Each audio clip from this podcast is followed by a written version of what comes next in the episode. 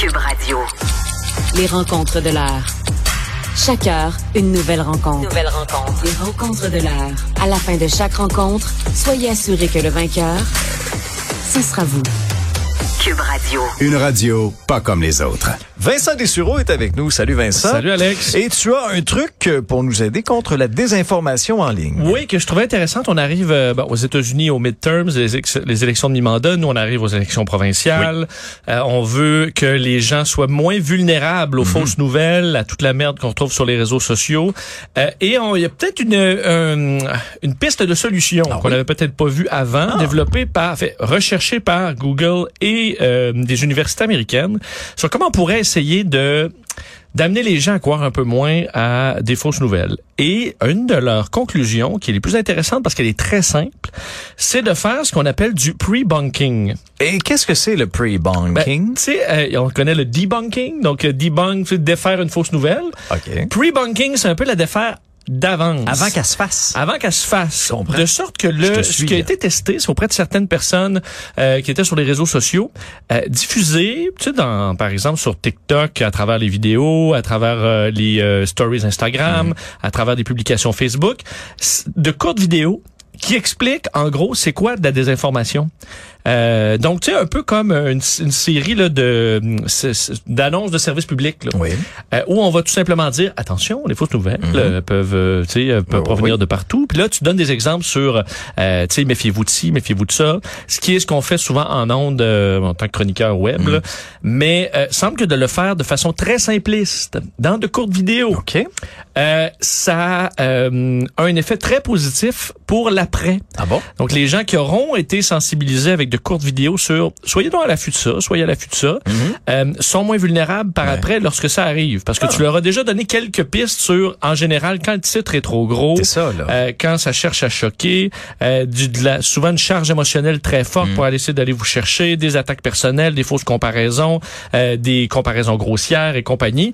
Euh, on est capable de euh, rendre les gens un petit peu moins vulnérables à ça, semble-t-il. Ce qui est très positif. Et on pouvait même, semble-t-il, attaquer certains euh, d'avance certaines histoires de complot. Par exemple, euh, on n'est pas atterri sur la Lune et tout ça. là, tu capable- t'attaques à des, à des monstres sacrés Oui. là, du complot. en faisant de courtes vidéos explicatives Ah, sur euh, d'où vient, euh, par exemple, ces fausses nouvelles là et compagnie, semble que ça ait un effet. Donc peut-être que les réseaux sociaux qui cherchent souvent la ligne à où est-ce qu'on qu'est-ce qu'on supprime, qu'est-ce qu'on supprime pas, euh, c'est dur des fois de prendre position sur un sujet ou l'autre, mais en faisant des vidéos explicatives, très techniques sur en général, voici comment vous êtes berné, comment être à l'affût des vraies nouvelles, des fausses nouvelles, euh, ben tu te retires un peu du de débat à débattre qu'est-ce qui est vrai, qu'est-ce qui est pas vrai. Tu fais juste donner des outils aux gens et semble que ça a eu des effets très positifs Ça, sur le les groupes tests du moins. Et c'est quelque chose qui est dans Mhm. la possibilité d'être fait par les géants du web.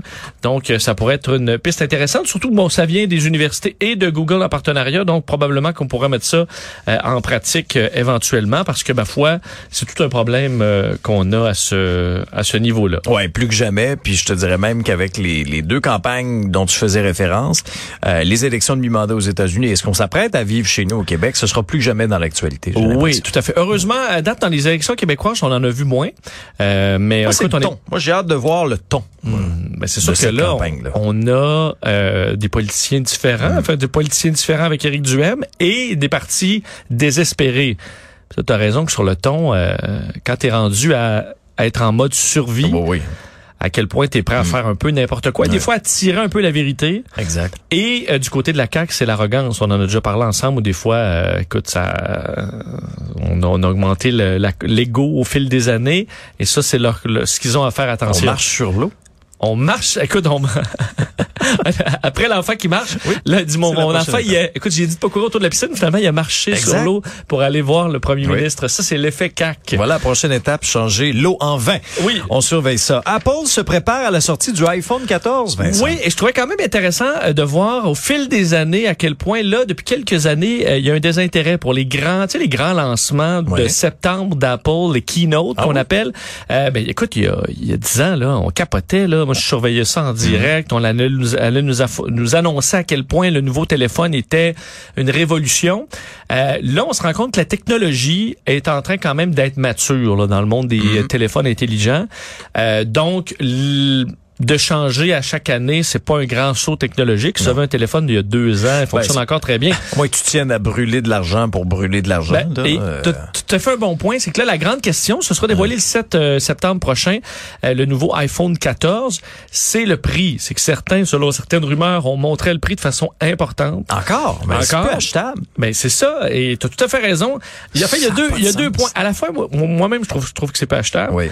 De l'autre côté, c'est quand même l'objet qu'on rentabilise le plus Ah dans oui, c'est l'année. un, c'est un outil de travail incroyable. On l'a toujours avec nous. Mais à un moment donné, là, quand ça vient, c'est c'est 1500 pour un téléphone. Hey, Sauf que, mettons, tu fais 5 heures par jour de ton, de ton téléphone. Au bout oui, de deux ans, t'as coûté... Euh, Ben oui, mais tu peux le rentabiliser. sous de l'heure. Moi, le, mon iPhone, je pense c'est un 12 que j'ai. Oui. Ah, il est encore bon. Ben, il est encore tout à fait. C'est d'ailleurs c'est pour ça que c'est euh, un peu, euh, ce sera à surveiller chez Ouais. Apple.